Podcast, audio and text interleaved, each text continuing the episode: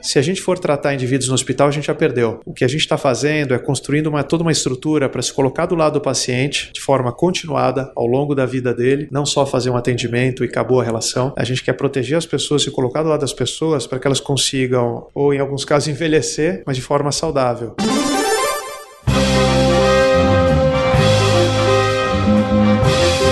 Eu sou Paulo Silveira. Eu sou Rodrigo Dantas. E esse é o Like a Voz.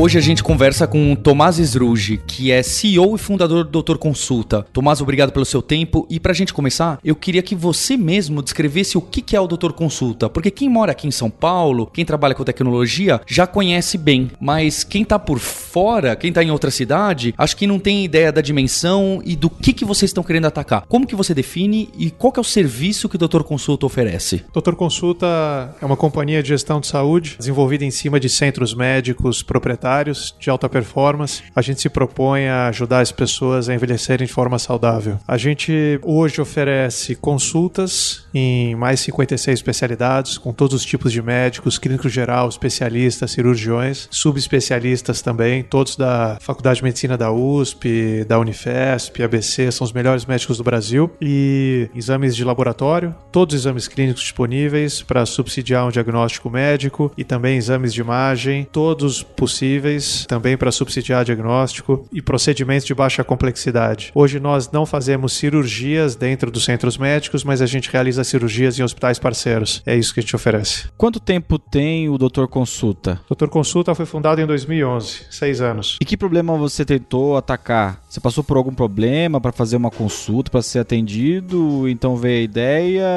A gente queria saber a experiência da, da fundação da empresa. Eu venho de uma família de médicos. Pai médico irmão médico, e sempre cresci dentro de hospital, participei de muita cirurgia de cachorro, porco, etc. Então acompanhei a vida, sei como é sofrida a vida do médico. Por outro lado, o médico trabalha muito e a população não tem atendimento. Sete anos atrás, eu descobri que 100 milhões de pessoas não têm acesso à saúde no Brasil. E depois eu descobri que esse é um problema global, não é só uma, um privilégio do Brasil. Então, alguma coisa está errada. Você falou, são 100 milhões de brasileiros que não tem acesso à saúde? 100 milhões de pessoas, né? 150 milhões de pessoas no Brasil dependem do SUS, 50 milhões têm plano de saúde. Dos que tentam acessar o sistema de saúde pelo SUS, 100 milhões não conseguem dentro de 12 meses. Dos que conseguem, o acesso é pouco qualificado e mesmo quem tem plano de saúde não consegue acesso a médico na hora em que precisa. Então, do ponto de vista logístico, o sistema está completamente estruturado. E quando você para para entender, o maior desafio que o Brasil tem hoje é acesso. E o segundo segundo maior desafio é custo. Quando você consegue ter acesso, custa muito caro. Então, o Doutor Consulta se propõe a resolver isso. A gente quer levar a melhor medicina do mundo para os brasileiros, não importa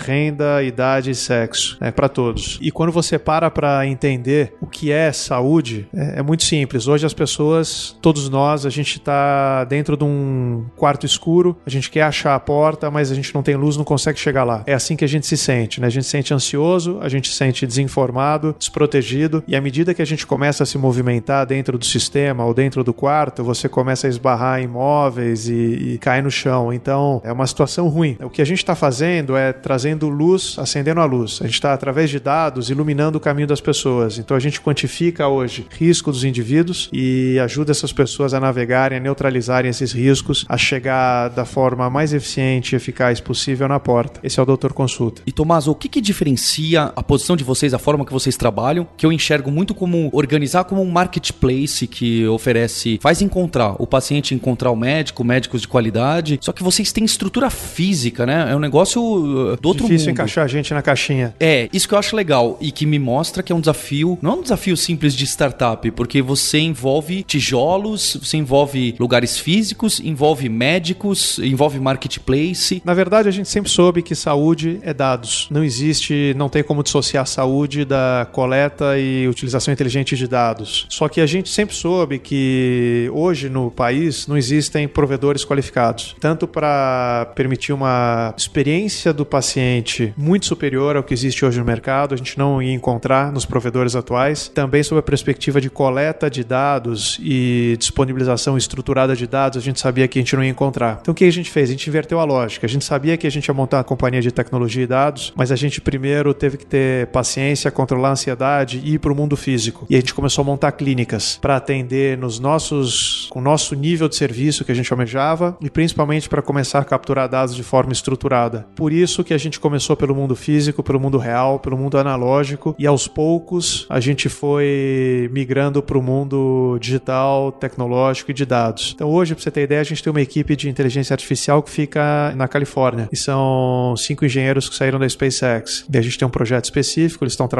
nisso e a hora que acabar esse projeto, a gente vai para outros. Então é muito difícil caracterizar o Doutor Consulta, colocar a gente numa caixinha. Ah, é uma empresa só de tecnologia. Não, peraí. Não, é uma empresa de varejo. Não, peraí. Tem centro médico, físico, 45 centros médicos em São Paulo e em Santos. Agora, o bacana é que tudo que a gente desenvolve aqui, todos os aplicativos, todos os sistemas, todos os algoritmos, é muito fácil você ver o impacto disso nas pessoas, na operação, na redução da fila, no aumento da satisfação, no resultado médico preciso, no NPS. Então é muito interessante. Então acho que isso é algo que outras companhias não oferecem, né? Outras companhias que são só do mundo analógico, ainda não fizeram a migração para o mundo digital, não entendem o que isso significa, não entendem tecnologia. Acho que isso é algo completamente diferente. Não entenderam ainda que se eles não migrarem para isso, acabou, game over. né? E parte de dados também, data crunching e tudo mais, acabou game over. Quem não tiver nisso, assim, não existe mais. Ah, eles são uma companhia de tecnologia, eles são uma companhia de varejo. Na minha visão, todas as companhias têm que ser de tecnologia e dados, e independente do que eles façam, seja via varejo, seja só é, mundo virtual, enfim. Tem alguns convênios que tem um pouco essa cara deles serem os donos dos hospitais, os donos de algumas clínicas, porque ajuda um pouco nos custos deles, na capilaridade e etc. Para vocês, tem um, um pouco disso? Faz sentido aumentar essa rede física, que eu imagino que seja muito complexo você ter essas clínicas, essas mais de 50 já hoje, mas que eu imagino que vocês estejam expandido. Vocês querem atacar de outra forma esse mercado? A verticalização, a consolidação é uma tendência no setor de saúde. Verticalização, consolidação vertical na área da saúde é uma tendência, porque os players estão da cadeia de valor da saúde, com exceção dos hospitais, todos os outros players estão perdendo dinheiro. Os incentivos estão mal alinhados. Então, à medida que você se funde com um player num outro espaço vertical, então plano de saúde compra um hospital, plano de saúde compra uma clínica, você consegue melhorar suas margens e, em tese, você conseguiria ter acesso a dados. Então, isso é uma tendência. Mas, no nosso caso, a gente já se posicionou no lugar correto da cadeia de valor, que é a atenção primária e secundária, ou atenção básica. Gente é que nem carro. É uma analogia ruim, mas é muito fácil de entender o que acontece com as pessoas quando a gente olha o que acontece com os carros. Um carro sai da fábrica com manual previsto de manutenção. Seis meses, um ano, 18 meses, óleo, freio, filtro de ar, por aí vai. E tudo isso já é pré-calculado pelos engenheiros com base numa previsão de quais peças e quais materiais estão sendo utilizados no carro e com uma previsão de desgaste dessas peças. Ser humano é igual. A gente nasce carregando uma carga genética muito específica que vai determinar o que vai acontecer com a gente, com a nossa saúde nos próximos anos. A gente interage com o meio ambiente de uma forma muito específica. Alguns cuidam mais do corpo, outros cuidam menos, uns bebem, outros não bebem, uns fumam, comem mais ou menos. E isso faz com que a gente desgaste o nosso corpo de forma diferenciada. Então, cada indivíduo tem um padrão de risco de saúde. O risco é a probabilidade da gente parar no hospital. E então a gente se estruturou para identificar esse risco no nível individual e neutralizar esse risco. E hoje a gente faz isso através da atenção básica. Se a gente for tratar indivíduos no hospital, a gente já perdeu. O que a gente está fazendo é construindo uma, toda uma estrutura para se colocar do lado do paciente de forma continuada ao longo da vida dele, não só fazer um atendimento e acabou a relação. A gente quer proteger as pessoas, se colocar do lado das pessoas para que elas consigam, ou em alguns casos, envelhecer, mas de forma saudável. Nosso papel é evitar a hospitalização. Então eu não preciso virar hospital. Respondendo a sua pergunta, eu não preciso virar hospital, não queremos virar hospital hospital. Plano de saúde hoje é um business extremamente complexo e super regulado. Na minha visão, não é um bom business. A gente consegue ajudar as pessoas e a gente consegue, inclusive, ajudar o próprio sistema de saúde, público e privado, fazendo o que a gente está fazendo. O sistema público, eu consigo desinchar as filas, eu consigo diminuir fila, eu consigo ajudar o sistema público e eu sou complementar ao sistema público. A gente também consegue ajudar os planos de saúde a reduzir custo, a fazer gestão de saúde dos pacientes. A gente acende a luz do quarto para os planos de saúde, a gente tem todos os dados. Então é muito interessante porque a nossa proposta, o que a gente está fazendo, não só é bom para cada indivíduo, para o paciente, mas também para todos os outros agentes do setor. Agora, em relação aos outros agentes, a gente tem uma grande diferença. A gente não recebe pagamento de plano de saúde, eu me relaciono diretamente com o paciente. E isso é fundamental, porque permite que eu consiga priorizar o paciente. Eu tenho controle total sobre quanto eu quero cobrar, como que eu vou redesenhar os processos e como que eu vou me relacionar com os pacientes. E isso é fundamental, porque é, se eu não priorizar pacientes e médicos, a gente não vai chegar onde a gente quer chegar. E hoje, quando você se relaciona com outras empresas no setor, os incentivos se desalinham. Nos Estados Unidos isso é muito comum. Todos os prestadores de serviços de saúde se estruturaram para receber dinheiro dos convênios, dos planos de saúde. Então, o paciente e o médico ficaram em último lugar. Né? E a gente tem uma grande vantagem por não se relacionar com o plano de saúde e diretamente com o paciente, a gente consegue colocá-los em primeiro lugar. Isso faz uma diferença brutal. Então, pacientes e médicos em primeiro lugar. A parte econômica, financeira, um dia ela vem, né? se a gente priorizar os médicos e os pacientes. É, para o ouvinte que não conhece o trabalho do doutor Consulta, você pode agendar por um, um preço fixo, um valor que é, você paga a consulta e não é como um, um, um convênio. Isso. Então, não tem taxas, não tem mensalidade, não tem carência, é muito fácil. Você pode fazer um agendamento, todos os atendimentos são agendados e é o seu médico que está lá, está te esperando. Você agenda com o médico para a central de atendimento por telefone ou pelo computador ou pelo celular. Demora menos de um minuto para fazer um agendamento. Você pode escolher o médico, pode escolher um centro médico, pode escolher o melhor horário para você, local mais conveniente, mais fácil, perto do trabalho, perto da sua casa, é tudo muito fácil. Quando você chega no centro médico, você é atendido em menos de uma hora. 95% dos pacientes, porta a porta, entrada e saída, menos de uma hora, 57 minutos. Você vai ser recebido por um time na recepção, em seguida você faz uma pré-consulta, passa com o médico e faz uma pós-consulta. Tudo isso em menos de uma hora. E todos os seus dados são coletados, estruturados e agrupados um portal e você tem acesso aos dados 24 horas por dia, 7 dias por semana. E não importa, qualquer centro médico do doutor consulta que você utilizar, vão utilizar os mesmos critérios de decisão clínica, seus dados estão disponíveis, você não repete exames, é tudo muito eficiente. É assim que você vai ser atendido. Eu acho curioso como modelo de business porque a gente pensa, ah, vamos fazer alguma coisa na saúde? Esse modelo de convênio de seguro-saúde já está tão na cabeça e, e, no modo brasileiro da classe média de pensar que se você me virasse e falasse 10 anos atrás, não, mas eu vou fazer um business onde eu vou priorizar é pagar por consulta, por exame. Aí você fala, não, pera lá, mas o mercado está indo para outro lado. Então acho que é muito interessante que você encontrou ainda, ainda com preços bons, aliás, se não fossem preços bons, acho que não teria funcionado, e entrar no mercado da maneira clássica. Você voltou para esse modelo de precificação que muita gente, eu inclusive, teria falado: você tá louco, faz um modelo de mensalidade para ter recorrente e etc. É realmente o verdadeiro médico as a service, isso, né? Você só paga quando você usa. E a gente pratica transparência. A gente quer que as pessoas saibam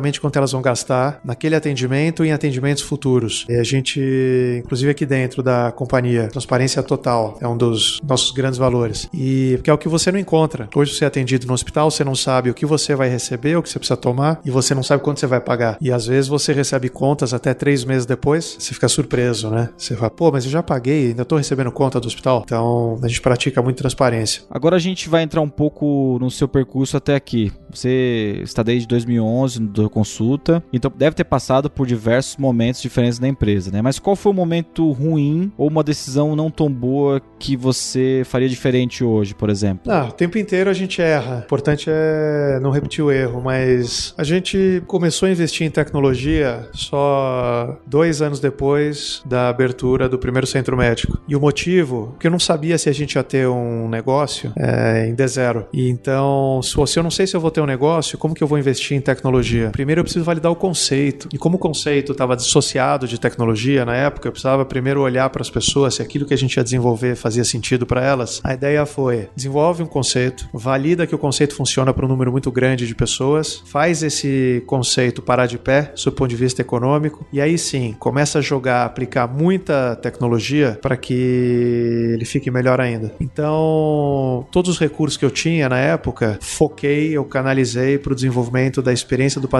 dentro do centro médico. A gente tinha recursos precários do ponto de vista tecnológico. E a hora que a gente falou, ok, temos um modelo de business, pode ser escalado, a gente já validou, a gente sabe atender pessoas, a gente sabe recrutar os melhores médicos, a experiência do paciente é fundamental, o preço da consulta é realmente muito barato, é muito abaixo do custo de mercado para o que a gente oferece em termos de experiência, qualidade, os equipamentos são os melhores. A coisa está funcionando legal. Agora vamos ligar aqui uma apertar o botão vermelho aqui e montar o melhor time de tecnologia que a gente conseguir e data crunching. Então, eu gostaria de ter começado a investir em tecnologia desde o início. Por conta dessa obsessão por foco que a gente tem, a gente começou só depois. Fez muito sentido, mas, por exemplo, hoje eu tenho um banco de dados de quatro anos. Eu poderia ter um banco de dados de seis anos. É histórico faz diferença. Mas, enfim, é um trade-off, né? Não dá pra gente ter tudo. E Tomás, você trabalha com médicos que têm algumas famas em relação ao ego. Você citou seu pai, você citou seu irmão, e eles também têm agendas complicadas e acho que o desafio do médico é algo muito grande. Você trabalhar diretamente com médicos que vão lá para a clínica prestar o serviço é uma complicação realmente muito grande para lidar com horários, lidar com especialidades, lidar com esse mundo da medicina? É, os médicos são super ocupados e é difícil encaixar a agenda. Eles trabalham em dois, três, quatro lugares. Tem uma clínica particular,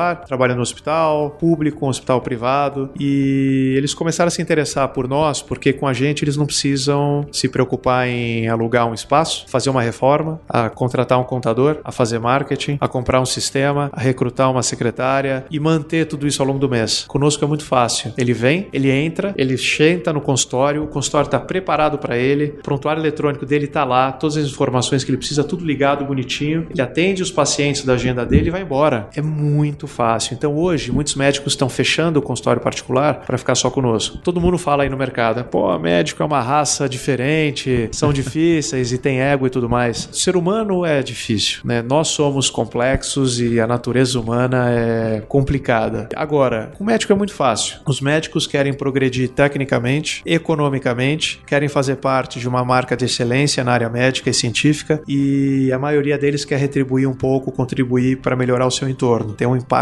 social. Contanto que se ofereça isso, tudo funciona. A proposta de valor para o médico, ela é muito mais do que uma simples escalação, a transação econômica. A gente se preocupa em oferecer muito mais e principalmente o que ele não recebe hoje do mercado de saúde, que é respeito, transparência e cumprir as regras. Um médico pode atender 100 pacientes trabalhando com plano e só receber por 80. Isso é péssimo, né? E só receber, dependendo do convênio, três meses depois. E os médicos não são consultados nas decisões estratégicas, né? Então, o que, que a gente fez? A gente fez diferente. A gente foi lá, o que a gente combina com os médicos a gente faz, né? Não tem essa história de glosa, isso não existe, isso é um absurdo, isso é um desrespeito e os médicos não podem aceitar isso. E a gente faz o que foi combinado. É assim que a gente trata os médicos e é assim que a gente gosta de ser tratado também. E não é só com os médicos, é com todos, em todos os níveis da companhia. E todas as decisões que a gente toma, a gente traz os médicos para a mesa. Então a gente tem uma estrutura hierárquica aqui dentro e os médicos têm uma representatividade muito importante, tem uma voz aqui em situações gerenciais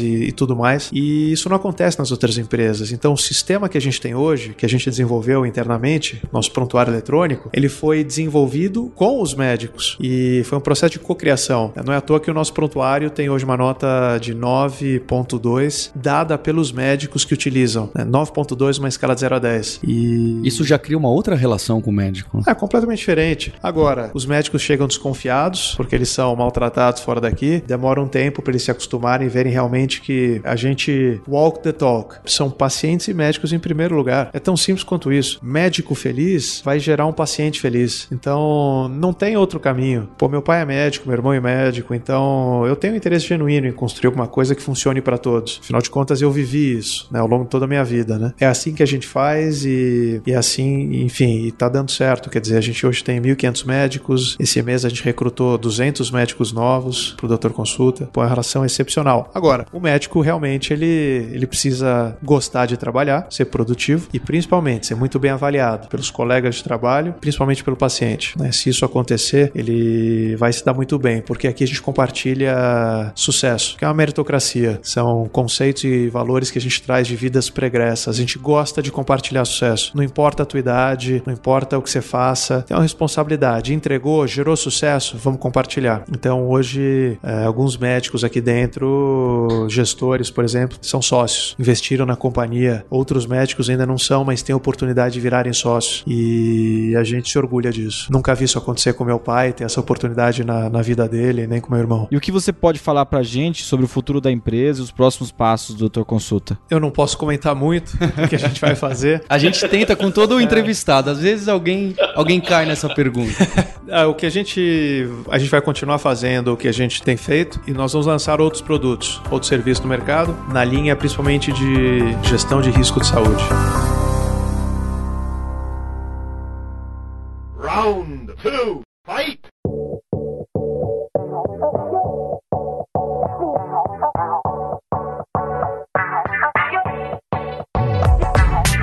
Tomás, para esse segundo round, eu queria fazer algumas perguntas sobre o seu trabalho e sobre você. Qual é seu background, já que você então não é médico? O que, que você fazia antes da empresa e o que, que você estudou? Comecei a vida fazendo análise de política macroeconômica e depois fui trabalhar num banco de investimento, tradeava câmbio e renda fixa. Saí de lá, fui morar nos Estados Unidos, fiquei três anos fazendo um MBA e um mestrado em políticas públicas na Universidade de Chicago. É, aqui no Brasil estudei administração e matemática, mas não me formei em matemática. E depois voltei, passei pela Ambev, saí para poder montar um projeto que não deu certo, incubado na USP, no CIETEC. CETEC, olha que legal. É, e o projeto era produzir porta a partir de lixo. Projeto legal, não foi para frente. Eu montei um search fund, já acabei com as outras duas pessoas comprando um pedaço de uma companhia de construção de baixa renda aqui no Brasil. Depois de 10 meses, a gente, por muita sorte, a gente pegou o momento certo, fizemos uma IPO dessa companhia aqui na Bovespa. Dia seguinte a gente saiu da companhia e eram ex-Ambevs, pessoas que vieram lá atrás e montaram um fundo de investimento, me convidaram para continuar com eles e a gente ficou investindo por um período aí três anos. Então participei de outras empresas, mas a gente sempre fazia investimentos em companhias e pessoas que realmente estavam afim de mudar o Brasil. Então a gente fez investimentos em companhias de educação e outras coisas que tinham alto impacto. Mas na época não existia esse termo impacto, né? E aí depois de três anos eu resolvi me jogar na área da saúde. Então ao longo da minha vida eu, eu migrei do mercado financeiro para corporate finance e depois para empreendedorismo. Coisa mais bacana que eu fiz. Eu li um livro uma vez, chama Rich Stan, e é um estudo sobre os 10% mais ricos americanos. A conclusão do livro é que as pessoas que fazem parte do Rich Stan, os 10% mais ricos americanos, entraram nesse grupo através de eventos de liquidez. Então, eles tinham uma empresa, um ativo e venderam essa empresa. Então fica muito claro no livro, os grandes geradores de mudança ou de riqueza ou de inovação,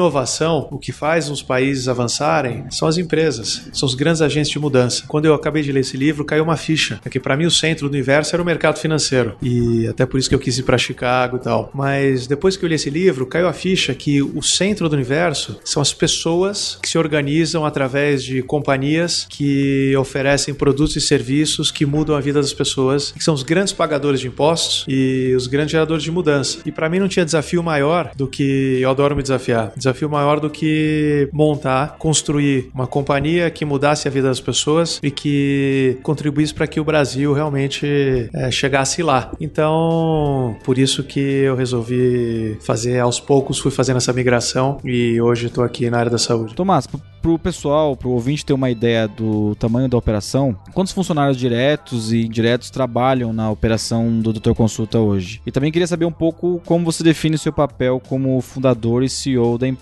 Doutor Consulta tem 2.500 pessoas, 1.500 médicos, 1.000 colaboradores nos centros médicos e mais 100, 150 na administração central, corporativo. E eu me vejo muito como facilitador. Eu preciso ajudar os meus times a performarem, porque se eles performarem, eu performo. Então eu vejo os meus times como meus clientes e eu preciso atender esses clientes e eu preciso ser útil para eles. E então, quanto mais independentes competentes eles forem, mais bem sucedido eu fui. Então, o meu papel é me tornar inútil aqui dentro, de modo que a companhia se perpetue e tudo mais. Então, esse é o meu objetivo. Eu queria saber o que, que você considera importante, as características das pessoas que você contrata e, em especial, a sua equipe de líderes, gestores. O que, que você vê como essencial? Ah, eu quero essa pessoa que tem esse tipo de característica, porque o ouvinte aqui tá muito nisso, né? Ah, eu quero achar um cargo melhor, eu quero empreender, mas quem tá buscando uma posição de liderança, na sua opinião, aqui pro doutor consulta, qual que é o perfil que você tá buscando? Bom, a gente gosta de pessoas melhores do que a gente. As boas as pessoas, gente boa, muito simples. Ela foca em resultado, não em esforço. Gente boa, ágil, discreto e cumpre prazo. E geralmente essas pessoas são assim porque elas têm um senso de dono, eh, elas se preocupam em entregar a solução, serem donos da solução e não do problema, não confundem esforço com resultado, trabalham com senso de urgência e estão sempre abertas a aprender, a evoluir e gostam de tomar risco. A gente gosta de gente que toma risco e gente que se joga mesmo. Esse é o perfil das pessoas que a gente busca. Não importa a idade, a gente gosta de compartilhar responsa e sucesso também, né? Então, é mais ou menos por aí. Tomás, muito obrigado pelo seu tempo. Foi uma conversa muito bacana. Tenho certeza que o ouvinte gostou bastante.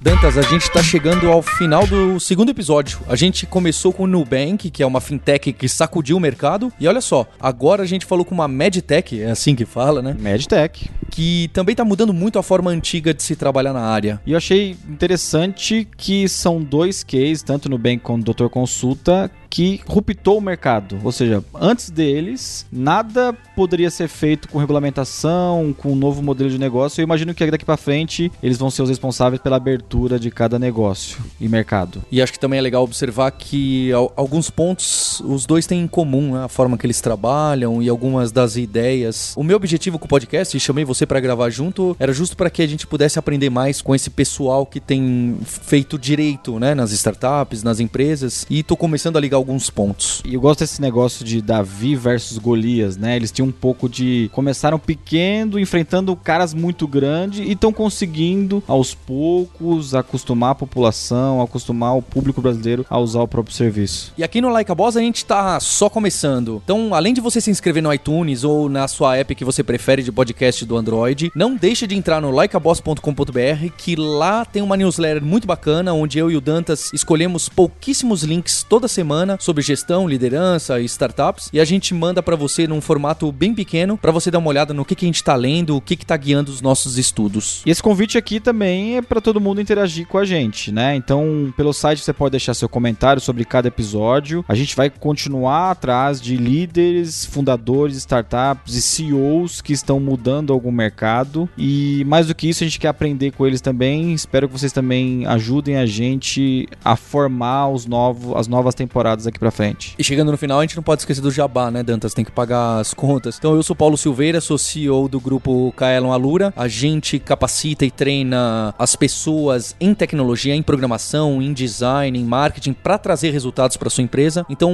eu faço um convite para que você conheça o nosso trabalho em alura.com.br/empresas. E se você se formar na Alura, virar um programador bom e conseguir ter uma ideia e colocar em prática, e se você ainda assim conseguir montar um projeto que pode vender online, conta com a Vind para ter uma solução que ajuda você a cobrar os clientes. Acesse vind.com.br. E essa nossa primeira temporada tem o apoio da HSM. Se você gosta de negócios, você está querendo sempre se atualizar sobre liderança, sobre gestão e mais um monte de coisa que eles oferecem, não deixa de entrar lá em hsm.com.br para ver o trabalho desse pessoal que está ajudando a organizar o podcast. Até o próximo episódio.